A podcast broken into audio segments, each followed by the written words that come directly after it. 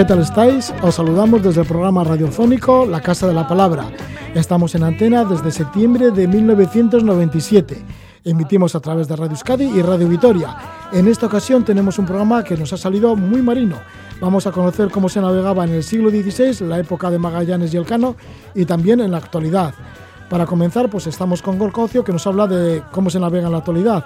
Regresa de una nueva campaña como observador científico en un atunero vasco que faena por la zona del Golfo de Guinea.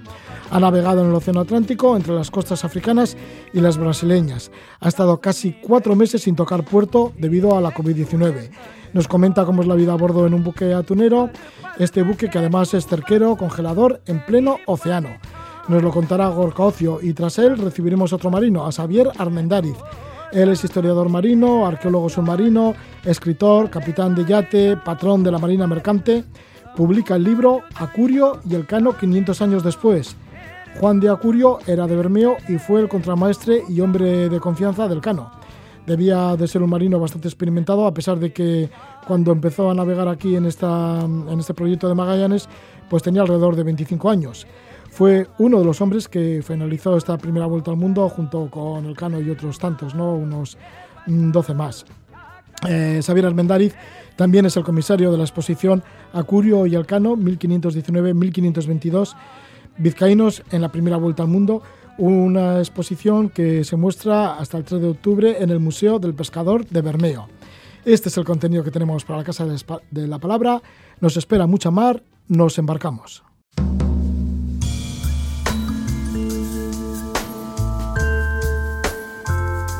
En la Casa de la Palabra, escenas marinas, a golpe de ola.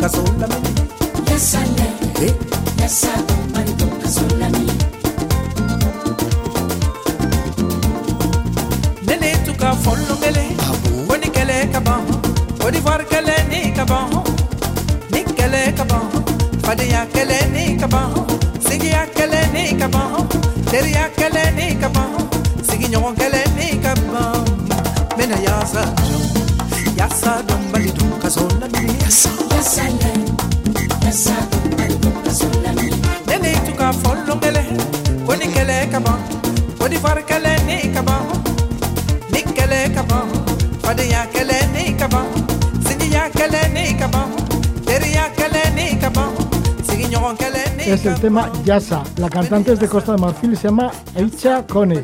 Y es que nuestro invitado ha estado por Costa de Marfil y algunos otros sitios de la costa africana, del Golfo de Guinea.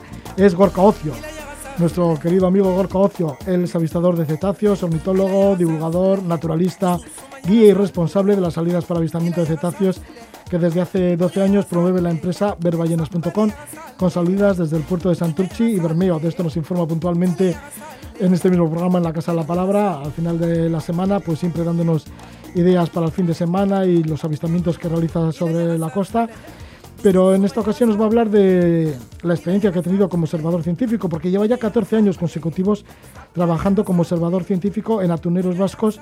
Primero estuvo en el Índico y ahora en el Atlántico, en la zona del Golfo de Guinea. En la última ocasión, pues ha permanecido casi cuatro meses, 115 días contados, sin bajar del barco a puerto. Le damos la bienvenida una vez que ha bajado al puerto ya a tierra y está en casa. Le damos la bienvenida a Gorka Ocio, Gabón Gorka. Gabón Roge, apa. Pues encantado de tenerte a ti aquí en presencia después de tanto tiempo, porque mm, mucha mar, ¿no? Pues sí, es la vez que más, más tiempo he estado seguido en la mar, ¿no? Eh, eh, lo máximo había sido 58 días sin ver ni pisar tierra. Y en este caso, aunque sí he visto tierra, pero no he podido pisarla por el COVID, por culpa del COVID, del COVID el, eh, la consigna por parte de los armadores en, el barco, en este caso que estaba haciendo, trabajando durante esta veda del 2021, pues es no poder salir del barco, no poder desembarcar, ni pisar tierra, ni cuando estábamos en las descargas. ¿no? Entonces he estado 115 días en mi casa de hierro, que ha sido esta vez el atunero, eh, sin bajar a tierra. ¿Y qué tal estás en tu casa de hierro, como la llamas? Pues muy bien, la verdad es que se está, se está muy bien, muy, por lo general suele haber muy, muy buen ambiente en esos barcos. Y, luego, bueno, pues cuando sales, cuando estás en tierra tienes que seguir con los protocolos COVID, es decir, mascarilla gel hidroalcohólico, lavarte mucho las manos. Eso es inevitable porque entra mucha gente de tierra al barco y eso, entonces esas medidas de seguridad que las hacemos aquí habitualmente, pues las tenemos que seguir llevando a cabo en el barco. Pero una vez que estás en la mar y sobre todo pasan los diez primeros días así que rezas que nadie tenga una tos seca ni nada raro, ¿no? que nos hagan que nos hagan la prueba en el mismo barco y tengamos que volver a puerto, pues estás eh, durante cuatro meses prácticamente sin una mascarilla puesta y eso también es muy de agradecer. Sí, bueno, mira, pues te has tirado esos cuatro meses sin la mascarilla, te has librado de ello. Pero ¿cómo son estos buques atuneros, cerqueros, congeladores que navegan en busca de túnidos por el Atlántico? Son barcos por lo general grandes, ¿eh? Eh, pueden tener el más pequeño cuatro, carga 450 toneladas y el más grande 2.400 toneladas. Y pues eh, pescan al cerco, es con red de cerco, igual que nuestros barcos de bajura cogen la anchoa aquí y la sardina. Pues lanzan una red haciendo un semicírculo y luego pues lo cierran por abajo y por el costado y la van subiendo pues, desde un extremo y así hasta que quedan acorralados al costado del barco los atunes y con un salabordo muy grande, eh, pues se cogen y se meten a bordo, ¿no? En las tolvas y de ahí van a las cubas de, congelación, porque este pescado se congela, se congela en salmuera, que va principalmente para conserveras, y luego también se está últimamente congelando a, altas temperaturas, o sea, a menos 18 grados centígrados para llevarlos al, fresco, ¿no? Para, para que tengan consumo directo al consumidor. Y eso es lo que hacen estos barcos. ¿Cómo se orientan para ir en busca de esa pesca? Bueno, pues son, son barcos ya casi punteros, ¿no? De última tecnología. Hasta tienen algunos eh, sonares tridimensionales, que ya suena a ciencia ficción, ¿no?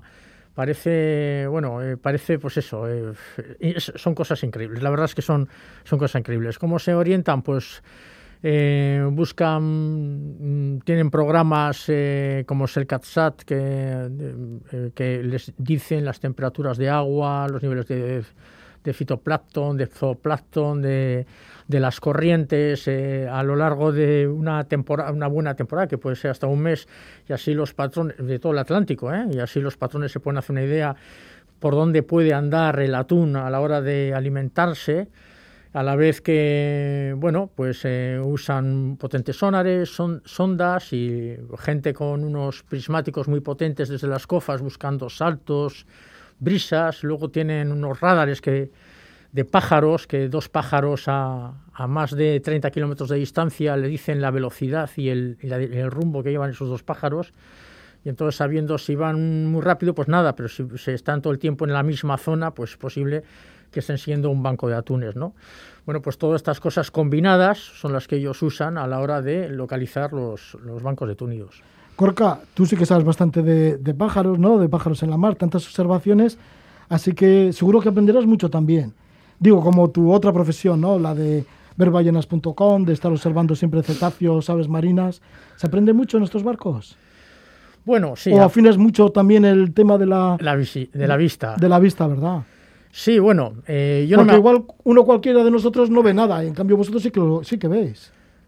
Depende de la actitud de cada uno. A mí me gusta mucho navegar y estar en los barcos y yo me tiro muchas horas en cubierta del barco con mis prismáticos oteando el horizonte y viendo de todo un poco. Esta forma, pues eh, afinas tu, tu, vista, sobre todo a la hora de localizar más, más que cetáceos, muchas veces a la hora de localizar túnidos, ¿no? A ver esa brisa que parece que es que al, por ejemplo, tú hablas con la gente de máquinas que están acostumbrados a eso, están en el interior del barco trabajando y salen muy poco tiempo a cubierta pues a despejarse un poquito y a que les dé el aire. Y cuando hablan con ellos dicen mira yo en mi vida llevan 20 años nunca han visto una brisa nunca han visto nada no ¿por qué? porque no saben mirar y no saben qué ver. Y entonces pues eh, pues indudablemente a la base de, de estar con miradores profesionales y estar continuamente mirando con tus prismáticos, pues indudablemente aprendes a distinguir eso, una brisa, una, una uvillada, un salto de, túnidos y, por consiguiente a la, vez de, cetáceos, ¿no? Indudablemente, al pasar muchas horas en cubierta, pues siempre se ven cositas muy interesantes. Sí, y en el caso de las aves, de estar también siguiendo las aves que son indicadoras de lo que puede suceder o en dónde está la pesca. Llevo ya muchos años eh, trabajando de continuo, ya casi 13 años trabajando de continuo en el Golfo de Guinea. Y en aves casi casi lo, eh, las he visto todas, o sea, es muy raro que vea una especie nueva, es muy raro, es muy raro.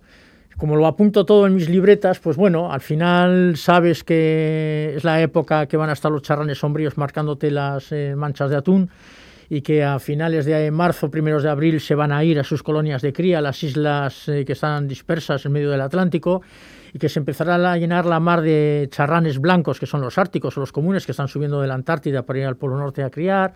Y entonces ves un poquito pues cómo los invernantes empiezan a marchar, empiezan a llegar las migrantes, empiezan a llegar las estivales. Indudablemente ves eh, aves mm, únicas de la zona, que si no estás allí no las vas a ver nunca, ¿no? Pues algunos endemismos muy particulares como la fragata o rabiorcado de Ascensión, que solo verás si vas a la isla de Ascensión, que está en medio del Atlántico, y si navegas hasta las 200 millas de esas islas, pues tendrás oportunidad de ver esta fragata. Si no vas por ahí, no, no la vas a ver, ¿no? ¿Qué son aves que cruzan todo el Océano Atlántico? No, no, viven allí, viven en las, eh, en las islas Ascensión y en las aguas eh, em, eh, que la rodean, eh, son aves que solo crían a eso, en el mundo solo hay ahí, y entonces si no vas, pues no la ves. Y entonces está rabiorcado que he tenido oportunidad de verla tres veces en mi vida, coincidió tres veces pues que el barco pues pasaba cerca de esas aguas, entonces pues eh, y entonces ves esas cositas, eh, esas muy muy puntuales, pero sí viene muy bien para afinar muy bien la vista y, y sobre todo las identificaciones. En esta campaña que os habéis movido mucho por todo el Océano Atlántico, por la por eso, por el Golfo de Guinea, por la costa africana y también nos habéis ido para Asunción, que está ahí en medio del Atlántico, y luego también para la costa de Brasil y así. Bueno, hemos recorrido pues en total en dos mareas casi 19.000 millas, multiplícalo como por 1,8 kilómetros y casi casi hemos dado la vuelta al mundo navegando, ¿eh? realmente.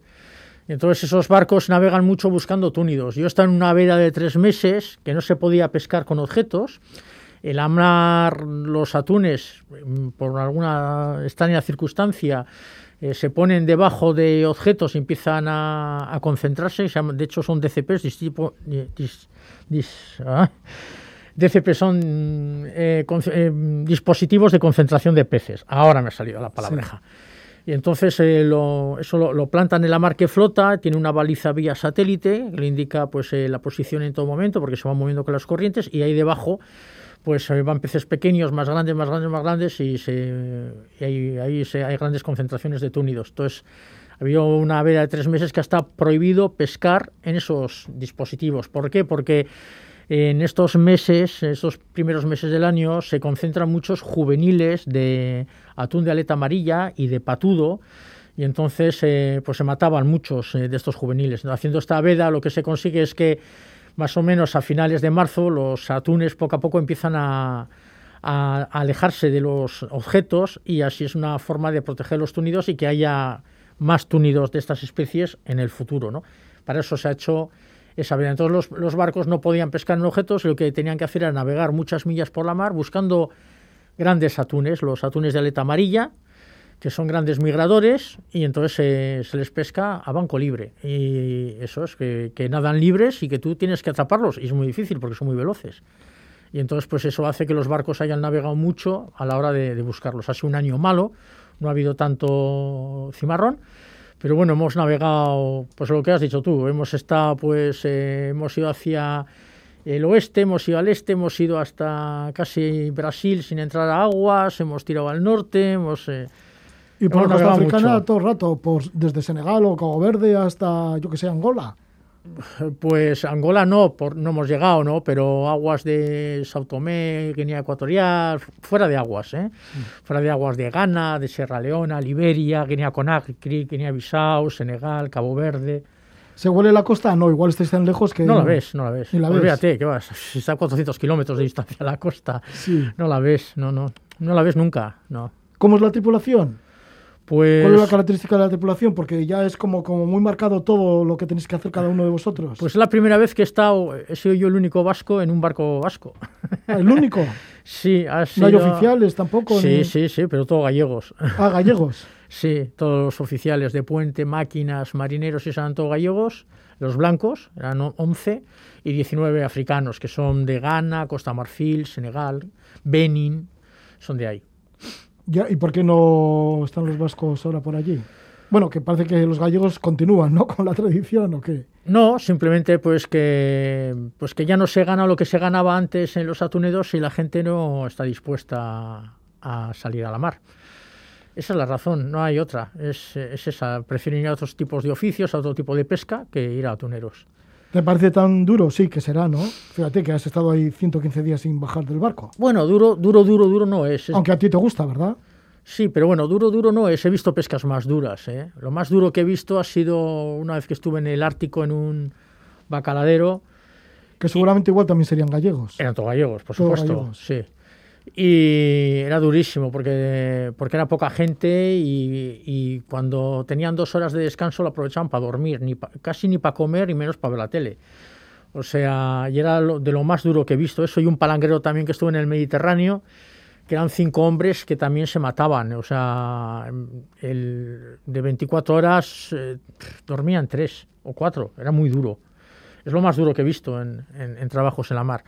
Y en atuneros se, se trabaja de sol a sol. Se trabaja cuando amanece hasta que anochece. Puede haber un lance a última hora de la tarde que se alargue hasta la una de la mañana, pero eso es lo más raro. Lo normal es que sea de sol a sol y que tengas tus, tus buenas horas de, de descanso. ¿Cuál es la diferencia entre estar en el Índico en un buque de estos atuneros y en el Atlántico como estás ahora? Todo.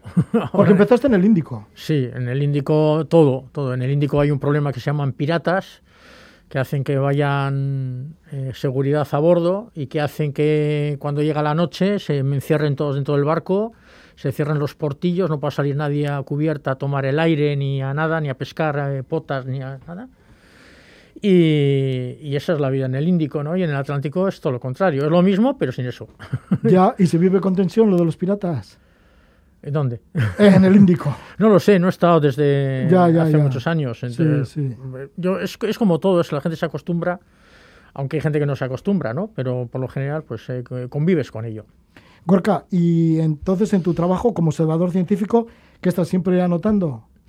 Las Hombre, observaciones que realizas. Hombre, claro, yo, mi, mi trabajo como observador es pues apuntar eh, la actividad de pesca, el esfuerzo que hace el barco a la hora de localizar los túnidos, pues, la posición, velocidad, rumbo, estado de la mar, eh, temperatura del agua y luego qué sistemas utiliza para localizar los túnidos, qué sistemas ven, qué distancias, tal. Y cuando pescan, la profundidad media del banco, el espesor del banco, eh, pues la- las distintas corrientes que hay en superficie a 60 metros, temperatura del agua, y luego el tiempo que tarda en cuando larga la panga al agua, da la, da la vuelta, recoge los cáncamos y se acaba toda la actividad. Después las capturas, eh, especies asociadas, eh, que cumplen las buenas prácticas, que sueltan todo bien, los tiburones, las mantas, las tortugas, pues todas esas cosas, ese es mi trabajo. Ya, y luego en cuanto al ocio, porque podéis ver la televisión, o sea, hay conexiones por televisión, bueno, me imagino que sí, ¿no? Yo lo, ocio, yo lo ocio permanentemente, porque me ha pedido ocio, Sí, ya lo sé. evidentemente. Sí. Pero, pero bueno, la- ahí el tiempo, cuando tienen, o sea, el tiempo libre es cuando dan retirada a última hora de- del día, la gente se ducha, se va a la cena, se cena como horario inglés a las 7 de la tarde. Perdona, porque también está el aspecto industrial del barco. Una vez que se pesca, luego también lo- hay que congelar, hay que ordenar todo el pescado. El pescado se mete en las cubas directamente y no se toca. No tocan el pescado para nada. Se mete las cubas, se congela y ya está. No se toca hasta que llega a puerto. Hasta que llega a puerto, se descarga mercante o se descarga para ir a fábrica y ya está, nada más. El Vale, vale. toca. Y entonces no, es, no un barco, no es un barco factoría. Ya. Sí, es, sí, sí. es distinto. Vale. Y entonces lo que estabas comentando un poquito de... Una Entonces- vez que dejáis de trabajar, Cuando dejas de re- dan retirada, te duchas, vas a cenar, que se cena muy pronto sobre las 7, so- normalmente sobre las 7 y media, ¿no? 7 y media, igual un poquito antes puedes acabar de cenar. Suele haber una tertulia, ¿eh? depende del barco, del humor, de la gente, del carácter, del- de mil cosas. Pues bueno, normalmente suele haber una pequeña tertulia en la cena que viene muy bien para, pues igual, pa- incluso para el patrón, para quitarse un poco de presión y así. que siempre acabamos riéndonos, nos rimos bastante. ¿eh? Sabrás mucho de Galicia. ¿Eh? Sabrás mucho de lo que sucede en Galicia. Eh, bastante, se oyen muchas cositas. Pero nadie tiene acento, yo- pero no vuelvo con acento gallego, es muy curioso, ahí casi no tienen acento. La mayoría han estado con vascos trabajando muchos años y no tienen, no, no hay tanto, no hay tanta. De hecho, un día contándoles un chiste de gallegos a los gallegos, Sí. no me salía el acento gallego y, y daba la, y dio la casualidad que en el 16 se puso a hablar un patrón de un arrastrero gallego que estaba en Guinea Conakry con un acentorro del copón y entonces le cogí el acentorro de aquel tío y, le, y pude imitar el, Ah, el S, ¿no? Pues bueno, entonces cuando tú, de- después de cenar de las tertulias, pues cada uno va a su camarote. Eh, antes eh, había puntos de reunión en el barco, pues que el mismo comedor de marineros o el salón de oficiales, la gente iba y veía la televisión, todos los veían todos juntos. Pero ahora hay un invento que se llama ordenador. Entonces cada uno tiene su ordenador, su disco duro, sus películas, sus manías. Entonces la gente se encierra en sus camarotes. No hay, no hay tanta eh, convivencia como había cuando yo vi, yo la primera vez que fui a trabajar en un atunero hace 14 años, que como la que hay ahora. No es más, es más solitario. Puede ocurrir que haya un barco que me ha- y he visto algún barco que gente joven y entonces pues bueno te quedas después de cenar pues a jugar a las cartas, a la escoba, a jugar al ajedrez, a las damas. Pero eso es lo más raro, ¿eh? eso es muy raro que ocurra en, en los barcos. Lo normal es que cada uno vaya al camarote con su ordenador y, con sus vicios y ya está. Ya, y en las comunicaciones seguramente que habrá cambiado también muchísimo el tema. De hace 14 años No ahora. tiene nada que ver. No tiene nada que ver. ¿no? Ahora, ahora hay WhatsApp, tenemos internet. Tenemos internet, tengo WhatsApp en mi móvil. ¿eh? O sea, es algo impensable desde hace unos tres años, pues no todos los barcos, ¿eh? porque eso es- va, una va, va por una cuestión de manías, sobre todo de los patrones que tienen miedo que, que haya pescado cimarrón y que se lo vayan a chivar eh, el marinero de, su barco a su amigo marinero de otro barco y que se enteren que está pescando atún y que le quite y que vayan todos los barcos a pescar atún. Que normalmente la gente no está preocupada en los barcos en esos menesteres, ¿no? Pero, pero indudablemente tener WhatsApp y poder comunicarte a diario en casa, incluso con tus amigos y contar no sé qué, es una mejora abismal, ¿no? Yo antes eh, he visto un poquito de todo y principalmente la última etapa era comprabas un minuto, un euro o un dólar. El minuto para hablar por teléfono. Tú comprabas 40 minutos y tenías durante toda la semana 40 minutos para hablar. Y entonces tú te lo decías, voy a hablar 10 minutos a la semana y esas 10 minutos a la semana voy a hablar 7 minutos los miércoles y 3 los domingos, por ejemplo. Y tú, para que te duren los 40 minutos. Ahora, con un dólar, hablas 20 minutos. es, una, eh, es una diferencia abismal, ¿eh? Sí, sí, y tanto que sí. Y encima, pues eso, con esa conexión con la familia, con casa, con los amigos y todo. Eh, ¿no? todo, todo, todo, y todo. O sea, que Y- te sientes apoyado y con más. Sí, y no te sientes desconectado. O sea, no te menos sientes... solo. No, tú, tú cuando te vas de, de aquí, te vas a un barco y vuelves al de cuatro meses, es un marciano. Han pasado muchas cosas de cuatro meses y no te has enterado de nada. Y a medida que tú vas en tu día a día, de repente, pues fulanito tal ha muerto. No fastidies, ostras, joder, este tal, esta tiene un hijo, joder. Y esta casa, eh, no, esta casa la han tirado. ¿Cómo la han tirado? Y esto, por ejemplo, ahí yo, cuando tú estás ahí, estás viendo noticias, estás... eh, No, no coges Facebook porque si no el dinero vuela, ¿eh? es caro. Pero con los WhatsApps y así con la gente, pues te van informando un poquito, ¿no? Y te van diciendo lo que va pasando también en el mundo. Eh, por ejemplo, mira, un, cuando pasó lo de Fukushima el 11 de marzo del 2001, 2011, yo estuve embarcado cinco meses. Cuando yo llegué, yo, embarqué el 11 de, de marzo, el día que ocurrió lo de Fukushima, el mismo día. Llegué cinco meses después a mi casa. Cuando llegué yo no me había enterado de lo que había pasado en Fukushima, no me había enterado que había habido un maremoto no me había enterado que estuvo a punto de irse la mierda al mundo por la central nuclear de Fukushima. No me enteré de nada. Ya, fíjate. Entonces, cuando llegué aquí, mis amigos, la mujer, me empezaron a poner los vídeos del tsunami y flipaba. Y yo ponía una cara y ellos miraban la cara que yo ponía, que era la cara que ellos pusieron cinco meses antes. Ya, Gorka, bueno, pues Gorka que llega de la mar y nos cuenta estas historias en esos cuatro meses, casi cuatro meses que has estado, esos 115 días sin bajar del barco. Menos mal que te gusta mucho la mar y las observaciones marinas. Y aquí en tierra, pues seguirás también con las observaciones marinas. Y ya para junio, julio, ya estáis con el tema de verballenas.com, Sí. organizando las salidas para ver cetáceos tanto del puerto de, del puerto de Santurchi, de donde eres tú, como de Bermeo. Sí, bueno, la gente ya está reservando y tenemos un montón de días ya cerrados y algunos a, muy a falta de pocas plazas para completarse.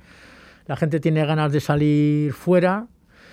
Eh, nosotros creemos que eh, este verano va a ser parecido al año pasado, con la mejora de que con la vacuna, pues, eh, pues bueno, las autoridades sanitarias ya nos dirán qué es lo que tengamos, tendremos que hacer, ¿no? Pero la situación indudablemente va a ser muchísimo mejor que la del año pasado. Solo hay que recordar el día que estamos hoy y nos, seguíamos confinados en casa. ¿eh? Nos dieron la suelta el 1 o 2 de mayo. Mm. Así que todavía estábamos, eso, En casa. Bueno, pues la cuestión es que vais a organizarlo ya para julio estas salidas y, el que quiera tener más información pues es en verballenas.com. Eso es. Vale, que esta es la tarea que te toca ahora aquí desde Santurchi. Bueno, pues muchísimas gracias, Golcaucio. Te agradecemos un montón de que, de que siempre acuda, que siempre acudas a nuestra llamada y en este caso, pues nos has hablado de esos días que has pasado en la mar, tantos días que has pasado en la mar, en la pesca, en estos buques atuneros cerqueros congeladores. En este caso te ha tocado también un buque vasco y has estado por ahí, por el Atlántico, como salvador científico. Gracias por venir, Gorcocio. A vosotros, Agur. Mundu zabalera noa urbaten gu ere lurberak nola garen.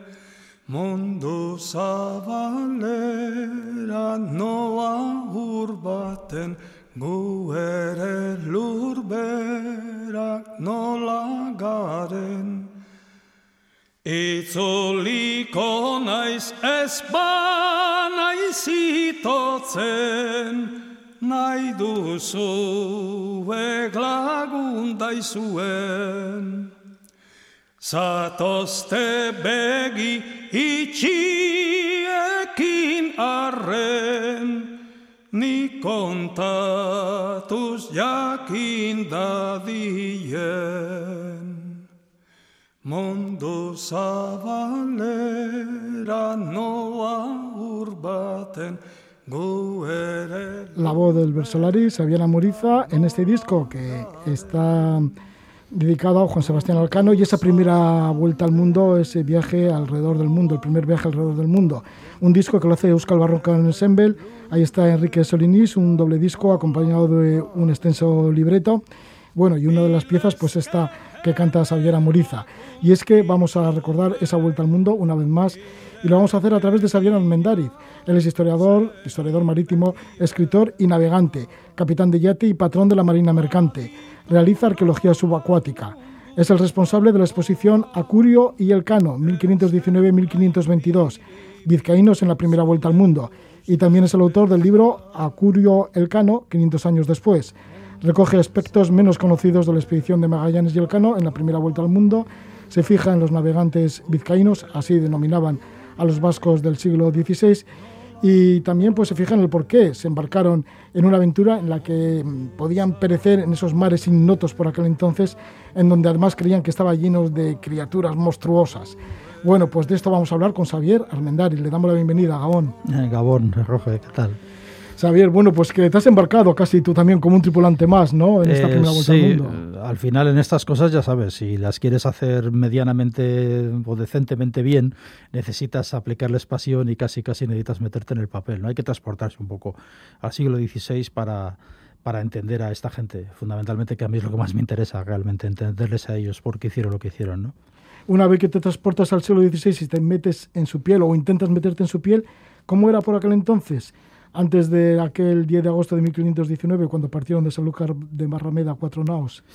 Bueno, pues a ver, lo que tenemos que darnos cuenta es que en aquel momento había una gran porción del mundo que todavía era desconocida pero desconocida desde, el, desde el, en toda la amplitud de la palabra, es decir, no se sabía que había, o sea, se intuía nada más y por lo tanto había un mar que se acababa de descubrir hacía muy poquito por Vasco Núñez de Balboa, que era el Pacífico, que se había intuido nada más prácticamente.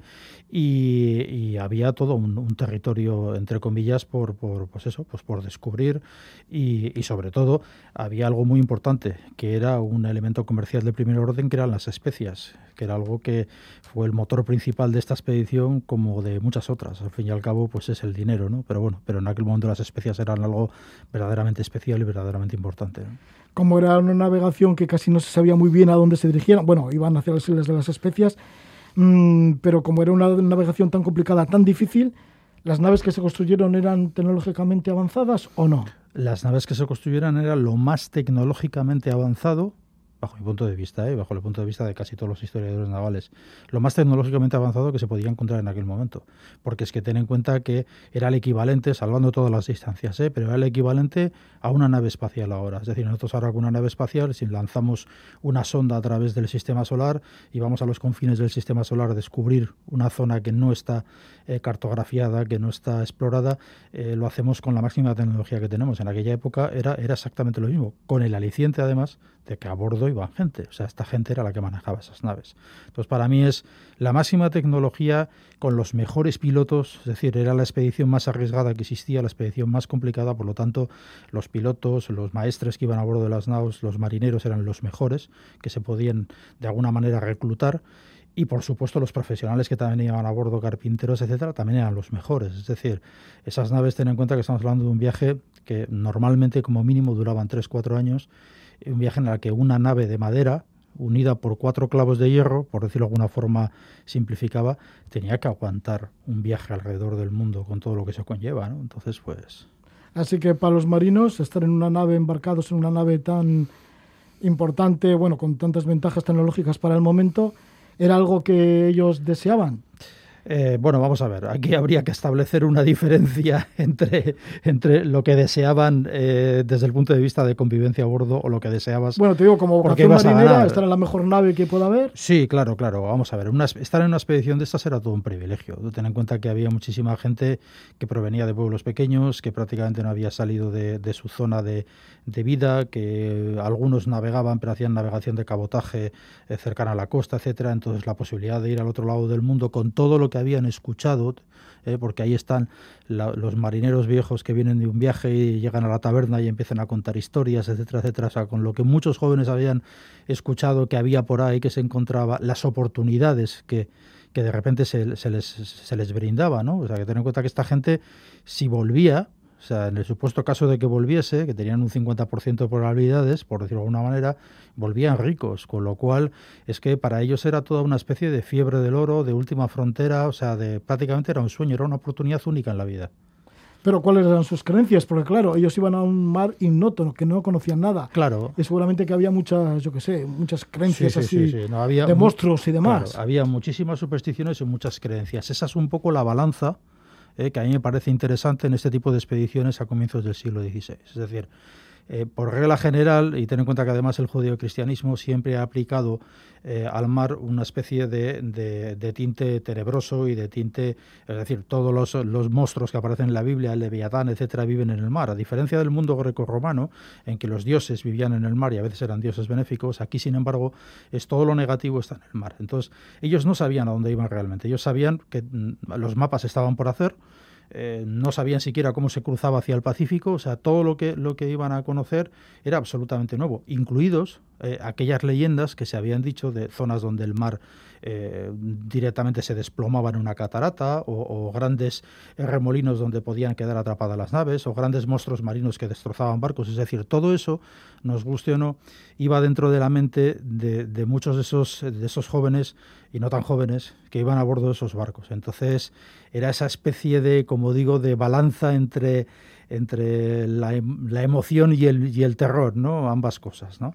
Y luego otra cosa muy importante, Roge, es justo, es que hay que tener en cuenta que esta gente, a diferencia de un campesino que vivía en un, caserío y que podía tener contacto con la muerte quizás cuando se moría un familiar o cuando había un accidente en la casa, un día caía un rayo o el buey te pisaba, y te mataba, eh, lo que fuese, pero es que en la mar convivían con la muerte a diario. A ellos les separaba de la muerte tan solo el grosor de las tablas del casco. Eso eran 365 días al año de una manera muy presente. Es decir, por eso existen tantas supersticiones marineras, existen tantos, eh, eh, tantas, es una cultura muy, muy, muy privativa eh, con sus códigos, etcétera, y eso se ha mantenido hasta la actualidad. Es decir, las supersticiones marineras siguen hoy en día. O sea, es decir, no es algo de lo que de lo que hayamos prescindido. ¿no? Entonces, cuando alguien se plantea por qué esta gente se fue a donde se fue, tiene que plantearse también qué llevaban en su mochila. Y en su mochila llevaban todo eso y hay que lidiar con ello. ¿eh?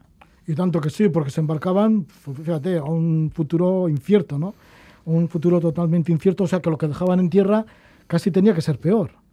Eh, sí, bueno, a ver. Bueno, peor en cuanto a pobreza o miseria o lo que sea. Sí, vamos a ver, tenemos que Porque claro, tener- si es que regresabas, igual volvías rico. No, no, no, igual no, volvías rico directamente. ¿eh? O sea, es decir, incluso hasta el, eh, hasta el, el paje, que sería el, el- digamos, el, el primer eslabón dentro de la cadena de una tripulación, que sería prácticamente el que sirve a bordo y podía ser un niño de 12 años tranquilamente, eh, las cuentas que se echan de algunos de los pajes que vuelven, por ejemplo, pues ellos entre sueldo y un, y un elemento que se llamaba la quintalada, es decir, una, una especie de, de- de- cantidad de especias que ellos podían traer por su cuenta y comerciarlas, un paje podía ganar el- aproximadamente unos 40.000 maravedís. 40.000 maravedís es el equivalente, eh, euro por maravedí, a unos 40.000 euros de ahora. Pero ten en cuenta que era un chaval de 12 años. Es decir, un chaval de 12 años con 40.000 euros en el bolsillo que desembarca en un- y encima con el poder adquisitivo que tenía ese dinero, ya, ya no hablemos, por ejemplo, de, del Cano o de Juan de Acurio, que era contramaestre, que ya estamos hablando de cifras mucho más grandes. ¿no? Y otro asunto importante es que cuando se iban, eh, la corona les pagaba previamente, les pagaba, les pagaba cuatro meses de sueldo que dejaban aquí. Esto también es importante. Esto también es importante porque muchos de ellos se fueron estando casados. Pero por lo menos dejaban un sueldo aquí, que en otros muchos oficios no lo hubieran tenido nunca. ¿no? Es decir, la oportunidad de volver rico, la oportunidad de escalar socialmente ¿eh? y, de, convertirte, ya sabes que en aquella época, pues bueno, tu posición social era un asunto muy importante. Es decir, todo eso te lo ofrecían este tipo de, de oportunidades, pero no te lo ofrecían, eso era imposible de encontrar en tierra en aquella época. La Vizcaya que nosotros podíamos conocer a comienzos del siglo XVI era una Vizcaya radicalmente diferente a lo que conocemos ahora en cuanto a alimentación, en cuanto a, eh, a todo. O sea, prácticamente todo lo que comemos hoy en día, que estamos súper orgullosos de ser gastronomía vasca, a comienzos del siglo XVI esos ingredientes todavía no habían llegado de América. Es decir, eh, en fin, es decir, la situación no era buena. Tampoco digamos que era pobreza, era su manera de vivir a secas. Era como se vivía en muchísimos sitios. O sea, no se vivía mejor en Castilla o en, o en Murcia o en, no, pero bueno, era una situación que si eras rico tenías dinero y comías bien y si no, pues bueno, pues las pasabas como podías, ¿no? ¿Cuáles eran las habilidades de estos profesionales que se embarcaron en esta primera vuelta al mundo, en estas naos? Que bueno, vamos a recordar que era la Concepción, la San Antonio, la Victoria y la Trinidad. Eso, exacto. Bueno, para empezar tenemos que tener en cuenta, eh, había dos grupos de profesionales, por decirlo de alguna manera. Por un lado estaban todo lo que sería, lo diríamos el cuerpo de marinería, es decir, marineros, contramaestres, pilotos y maestres de las naos, o sea, es decir, digamos, los que manejan la nave, por algún, de alguna manera. Y luego están los que se ocupan del mantenimiento, tal y como lo entenderíamos hoy en día, ¿eh? del mantenimiento de la nave, que serían, pues, eh, por ejemplo, pues el, carpintero, el calafate, que es el que se encarga de sellar eh, las, la- la- las tablas de la nave para que no haga agua por ningún sitio, de mantener las bombas en funcionamiento, etcétera. Para que nos hagamos una idea, la Victoria, la, la, compra de la Victoria para, para que esta, esta nao fuera en la expedición costó 300.000 maravedís, que serían el equivalente a 300.000 euros.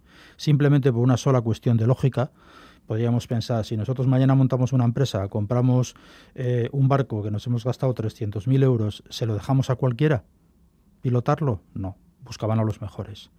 Y fundamentalmente los mejores, muchos de ellos porcentualmente donde estaban, en el País Vasco. ¿Por qué? Porque aquí teníamos una tra- gran tradición de navegación, aquí se hacía construcción de barcos, por lo tanto había muy buenos profesionales, carpinteros, calafates, etcétera. Había muy buenos marineros porque estábamos todo el día en contacto con la mar y con la pesca. Es decir, porcentualmente hubo un grupo muy importante de vascos en esta expedición que yo diría, y muchos autores creemos que fueron decisivos también. ¿eh? También debían dominar las armas. Exacto, o sea, es efectivamente. Y ten en cuenta que nosotros además teníamos una ventaja respecto a otros lugares del Estado. Es que aquí eh, existía el fuero y el fuero permitía que hasta un campesino llevara armas. ¿Qué significa eso? Que de una manera o de otra tú estabas entrenado. Y luego todos recordaremos que habíamos visto, oído muchas veces las guerras de banderizos, que estaban familias de un pueblo pegándose con la otra, bueno, pega- algo más que pegándose, matándose entre ellos y tal. Entonces, eso era eso para, el- para la corona era muy importante. Era muy importante tener gente aquí entrenada con armas para hacer de tapón con, Francia, con Inglaterra, con los que siempre estaban en guerra. Entonces, por decirlo de alguna manera, el País Vasco, ciertas partes de Cantabria, norte de Burgos, etcétera, todo lo que son las zonas donde había fuero y donde había lo que se llamaban hidalgos, que podías tener armas, pero luego ser más pobre que una gata, pero sin embargo estabas entrenado militarmente, o sea, es decir, estabas acostumbrado a utilizar armas. ¿Qué sucede? Pues que, hombre, para la corona es fantástico. Tienes un marinero que además sabe disparar una ballesta o sabe utilizar una espada. O sea, eso es algo que, joder, miel sobre hojuelas. O sea, es mucho mejor para ellos. ¿no? Entonces, por eso toda esa eh, digamos, todas esas habilidades, tanto las, eh, las personales como las complementarias, fueron muy importantes en esta expedición. Así que eran soldados por derecho. Soldados por derecho, exacto. Los vizcaínos que fueron en esta... Exacto en esta primera vuelta al mundo, que venían a ser como 33, ¿no? Eh, sí, aproximadamente, eso es. Bueno, recordamos que vizcaínos de, sí, bueno, entendemos vizcaínos, efectivamente. Yo utilizo además, y en la exposición eh, escribimos la palabra vizcaínos entrecomillada, precisamente porque eh, el concepto antiguo que lo podemos leer mismamente en el Quijote, es decir, se considera vizcaíno aquel que provenía de las Vascongadas o del norte de Navarra, aquel que hablara euskera en definitiva, aquel que tuviera la lengua vasca como lengua materna o como lengua de utilización y que proviniese de esta zona. ¿no? Entonces digamos que es un término, eh, una convención de la época, eh, que luego pues, lo ha ido cambiando obviamente a lo largo de los siglos. Pero bueno, las cifras bailan un poco, ¿eh? hay, dos arriba, dos abajo, pero bueno, fundamentalmente es un grupo, como digo, es un grupo numeroso y es un grupo importante a tener en cuenta además. Sí, bueno, se nombra como sí, como 33 vascos. ¿Y de dónde provenían? ¿Porque eran de municipios costeros, también del interior? No, ahí es otra, esa es otra de las paradojas que también nos encontramos en muchas de estas situaciones y que, si recuerdas, lo vimos hace unos años cuando hicimos la exposición de los votos también. Es decir, eh, los marineros no solamente eran de zonas costeras, eh, de hecho hay varios navarros, eh, tenemos varios guipuzcoanos y vizcaínos que son del interior, o sea, que son de Munguía, o sea, de lugares del interior, que no necesariamente tienes que, ser de una zona costera. Pero esto es como cualquier otro trabajo, es decir, a ti te surgen las oportunidades de trabajo, estás en Munguía y resulta que en tu caserío tu hermano mayor te dice que allí no hay sitio para todos y entonces tienes que decidir hacer algo. Tienes la oportunidad de hacerte soldado o hacerte cura o de irte a la mar. Pues bueno, pues ahí tenemos los que se decidieron ir a la mar. No necesariamente esos marinos tenían que ser eh, de, lugares costeros, eh, ni muchísimo menos. Eh. Y de hecho, la prueba la tenemos precisamente en esta, en esta expedición. Incluido también tenemos gente de Iparralde. Es decir, tenemos de lo que hoy sería la Baja Navarra, que claro, en ese momento todavía era la sexta merienda de Navarra, y tenemos incluso la posibilidad de que uno de ellos fuera de Lapurdi o proveniente de Baja Navarra, pero viviendo en Lapurdi. Fíjate que es una mezcla eh, como muy eh, representativa, salvo a la veces, que no sé por qué, pero esta vez no había, pero salvo a la veces están representados todas las, todos los herrialdes de Euskal Herria. Sí, antes he dicho que eran cuatro naus, pero son cinco naus las, que partieron cinco naus. Sí, y más de 200 hombres. Entonces, bueno, aparte de estos 33 vascos, sí que había gente de muchas nacionalidades, ¿no? Porque había italianos, portugueses, por supuesto. Claro, lo que pasa es que tienes que tener en cuenta que, por ejemplo, Italia en ese momento era considerado como españoles, o sea, en definitiva, ¿no? Que es lo que pasó con justo con la, en la época también, en la época de Colón, ¿no? Porque, bueno, una vez que depende, depende de, de, cuánto abarcaba en ese momento la corona española, ¿no? Pero bueno, pero en cualquier caso había extranjeros, pero también tenías franceses, también tenías de otras nacionalidades. Sí, alemanes también, Eso es que técnicamente o teóricamente, incluso en algunos momentos podían llegar a ser enemigos oficialmente, pero que luego estaban allí bien por naturalización, etcétera. Hay que entender una cosa que es muy importante. Hemos perdido la perspectiva. ¿eh? hemos pensado siempre que el País Vasco empezó a ser, o incluso Bilbao, en este caso, ya que estamos en Bilbao, que empezó a ser. Sí, perdona, porque había varios bilbaínos también claro, en esta expedición. Entonces, hemos llegado a pensar que Bilbao eh, ha sido cosmopolita a partir de la revolución industrial y todo esto, y no es cierto probablemente uno de los puntos en los que Bilbao ha sido más cosmopolita, en la que más extranjeros ha habido en Bilbao, en la que más relaciones internacionales ha habido, ha sido en el siglo XVI, a lo largo de todo el siglo XVI. Bilbao era un crisol de gentes que venían de todos los sitios. Y entonces en ese contexto es donde encontramos muchas veces extranjeros también en las armadas, ¿eh? y sin importar su procedencia. El personaje en el que tratas sobre todo en, en, la exposición Acuario y el Cano 1519-1522, Vizcaínos en la primera vuelta al mundo, una exposición que está en el Museo del Pescador de Bermeo. Eh, y además en tu libro, Acuario, Acurio, el Cano 500 años después, pues es este personaje, Juan de Acurio. ¿Quién era Juan de Acurio? Pues mira, Juan de Acurio era un, bermeano, eh, creemos que nació en Bermeo, eso es lo que nos dice toda la documentación, y fue contramaestre en la, en la expedición, especialmente fue contramaestre de la Victoria en el momento en el que, eh, en el momento en que el Cano eh, bueno, cuando muere Magallanes, poco tiempo después, el Cano al final acaba por hacerse con la, con la comandancia o con la capitanía de la expedición y, continúa el viaje. Y, y, prácticamente Acurio fue su mano derecha. Tenemos que tener en cuenta que dentro del universo de un barco, un contramaestre es el jefe, por decirlo de alguna manera, de los marineros. Es el, punto de enlace entre los oficiales y la marinería es decir, es casi como una especie de bisagra. Que todo funcione bien a veces depende del contramaestre. ¿no? Y para mí el contramaestre de la Victoria tuvo un, un, aspecto muy importante, sobre todo por una cuestión, porque si nos fijamos, y esto es un hecho curiosísimo, es que junto con Acurio salieron de Bermeo otros seis bermeanos más, o sea, es lo que llamamos los siete de Bermeo. Y probablemente, uno de, probablemente alguno de ellos era cuñado de Acurio. Entonces nos encontramos con que al final hubo un grupito, seguramente arrastrado por Acurio, que se embarcaron en esta aventura eh, pues vete a saber cómo. Igual, pues la típica, como decía antes, la típica reunión en la taberna del puerto diciendo, oye, hay una oportunidad de la leche, os tenéis que venir a Sevilla, vamos, vamos a hacer todos ricos. Y, la verdad es que yo creo que Acurio fue ese, ese banderín de enganche, ¿no? Pues ahí estaba Juan de Acurio y además fue uno de los que terminó la Vuelta al Mundo. Efectivamente, junto con el Cano. con el Cano, exacto. sí, para Cano que era como un personaje que lo tenía lo quería tener cercano porque para él era algo como familiar. Claro, no, no, no, no son le daba seguridad. Para, no, para él era su mano derecha a bordo de los barcos. O sea, es decir, em, em, el contramaestre, como he dicho antes, es, es, dentro de los barcos es una pieza absolutamente fundamental. O sea, entonces, pues eh, probablemente, a ver, yo no voy a decir, esto sería exagerar, ¿eh? yo no voy a decir que el Cano no hubiera dado la vuelta al mundo sin Acurio, pero sí que Acurio le facilitó la vuelta al mundo al Cano. Eso por supuesto que sí, porque bueno, cuando todos funcionan de una manera adecuada, todo es, eh, es importante. ¿no? Los vascos, que, que, hubo, que hubiese un grupo de vascos, eso también, quieras o no, eh, y, hace equipo, que es lo que hoy llamaríamos hoy por hoy hacer equipo a bordo de un barco. Eso es importante. Para, para el Cano, desde luego, lo tuvo que ser. ¿Quiénes fueron los vascos que llegaron? Bueno, aparte de Juan pues Sebastián pues mira, aparte de Juan Sebastián Elcano, el propio Juan de Acurio. Eso es, Juan de Acurio, luego también llegó Juan de Zubilleta y Juan de Agatia, que eran de que Juan de Zubilleta era de Baracaldo y Juan de Agatia era de Bilbao, era un grumete de Bilbao y Juan de Zubilleta era uno de los un paje de Baracaldo. Pero luego también llegó otro bermeano más, ¿eh? Eh, que era Pedro de Chindarza y llegó un guipuzcoano, eh, Pedro de Tolosa, pero estos llegaron y tiempo después, porque cuando regresaban con, la, regresaban con la victoria, antes de llegar a la península, la situación a bordo del barco era tan mala que tuvieron que hacer una escala en Cabo Verde y los portugueses detuvieron a varios. Entonces estos llegaron tiempo después con los portugueses, los enviaron los portugueses a, la península, pero bueno, técnicamente también dieron la vuelta al mundo. ¿eh? Pero lo que es con el propio Elcano, los que desembarcaron con Elcano, que es el cuadro famoso de, de, desagapados y bajando por la, por la eh, pasarela del barco, en este caso eran Juan de Zubilleta, eh, Juan de Acurio y, Juan de Agatia, los tres Juanes, que les llamamos también un poco, ¿no? que fueron los que vinieron con, los que llegaron con Elcano. es importante, porque fíjate que de los que llegaron, cuatro eran vascos, importante. ya, y les compensó. Finalmente mm, tuvieron algún privilegio o fueron ricos o... más que nada más que nada los sueldos que cobraron ¿no? luego les costó ¿eh? porque esto la corona promete mucho y luego da poco pero bueno pero en cualquier caso esos sueldos si al final acabaron cobrándolos quien más quien menos y desde luego como digo eran sueldos que, que, que desde el punto de vista actual serían incluso serían grandísimos sueldos ahora o sea es decir también es cierto que has estado tres años pasando penurias ¿eh?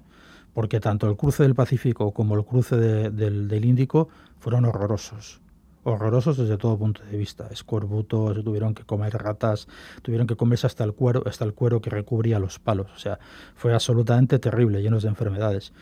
Entonces, pues bueno, la verdad es que está bien pagado. bueno, y aguantar motines. Como y aguantar motines, exacto. Como, el, motín de, como el motín de San Julián, efectivamente. Ahí es donde se ve donde Magallanes se dio cuenta que los vascos eran importantes. Porque creemos que todos los vascos se sublevaron contra Magallanes pero Magallanes los condenó a muerte y luego los indultó. ¿Por qué? Porque sabía que sin esos puestos clave la, armada no podía continuar. O sea, es claro, si matas a todos tus técnicos, saber quién es el, el, el, que, el que maneja los barcos. Porque, ojo, ¿eh? Eh, tenemos una concepción de que los capitanes de los barcos no es el mismo modelo de capitán que tenemos ahora. Antiguamente un capitán podía ser un cargo político, podía no tener ni puñetera idea de navegación. Era simplemente el que se encargaba de asegurarse que las órdenes del rey se cumplían a bordo del barco. Pero ya como Cartagena, ¿no? Es, quien verdaderamente era importante, o sea, quien era el capitán, entendido como capitán marinero de ahora, era el maestre. Entonces, pues Magallanes sí sabía de navegación, pero entre comillas, bueno, digamos que, en fin, él tenía claro que no podía prescindir de ciertos, de ciertos elementos, por decirlo de alguna manera. Sí, es que no hubo Cartagena porque ahí sí que hubo una disputa entre Magallanes y Cartagena. Exacto. Cartagena quería volver y, y volvió y Magallanes dijo que había que continuar. había que continuar, ¿no? Bueno, pues en fin, por eso te digo, pero los vascos ahí siempre estuvieron en ese toma y daca ¿eh? y a pesar de eso ¿eh? salvaron muy bien la situación. Bueno, y algunos de ellos pues volvieron, ¿no? Regresaron en esa vuelta al mundo, que bueno, viviendo un montón de penurias y fueron muy poquitos de los más de 200 que salieron los que llegaron, ¿no? 14, Sí. 14 Exacto. A ver, yo no, no ya te, como te comentaba, o te he comentado muchas veces, yo no soy muy de, de, de- a ver, yo creo que la vuelta al mundo se hubiera dado, si no, si no hubiera sido por ellos, hubiera sido por otros, eh, nada, en dos, tres años después, ¿eh? O sea, hay que decir que porque, bueno, era el momento, era la efervescencia y sobre todo porque era necesario. Porque la- en este caso la corona española tenía que llegar como sea eh, y de alguna manera a, a la- a- a las islas de las especias sin atravesar sin atravesar aguas portuguesas ¿no? a mí lo que me importa es lo que digo es personalmente ellos, o sea, es decir, cómo fueron capaces de hacer un viaje de esas características, la valentía que tuvieron, el arrojo, o sea, eh, esa capacidad, o sea, eso creo que es algo que para mí es verdaderamente, el mérito para mí está en primera persona, no en el conjunto ni en lo que hicieron, realmente. Y de ahí está ese libro que lleva el título de Acurio, el Cano, 500 años después, y también esa exposición, Acurio y el Cano, 1519-1522, vizcaínos en la primera vuelta al mundo. La exposición se encuentra en el Museo del Pescador en Bermeo y esto será hasta octubre de 2021. Efectivamente. Muchísimas gracias a Xavier Almendariz, comisario de esta exposición, autor de este libro, Acurio, el Cano, 500 años después. Xavier Almendariz, que es historiador marítimo, escritor, navegante, capitán de yate y también patrón de la Marina Mercante. Gracias por, por estar con nosotros. Gracias, Roja, como siempre. Muchas gracias, un placer. Xavier Armendariz nos descubre a Juan de Acurio, contramaestre del Cano, en esa primera vuelta al mundo, esa cir- primera circunnavegación. Y nos vamos con la música del grupo guipuzcoano Nuir Socha y el tema When the Times Comes. Que disfrutes de la noche, Gabón.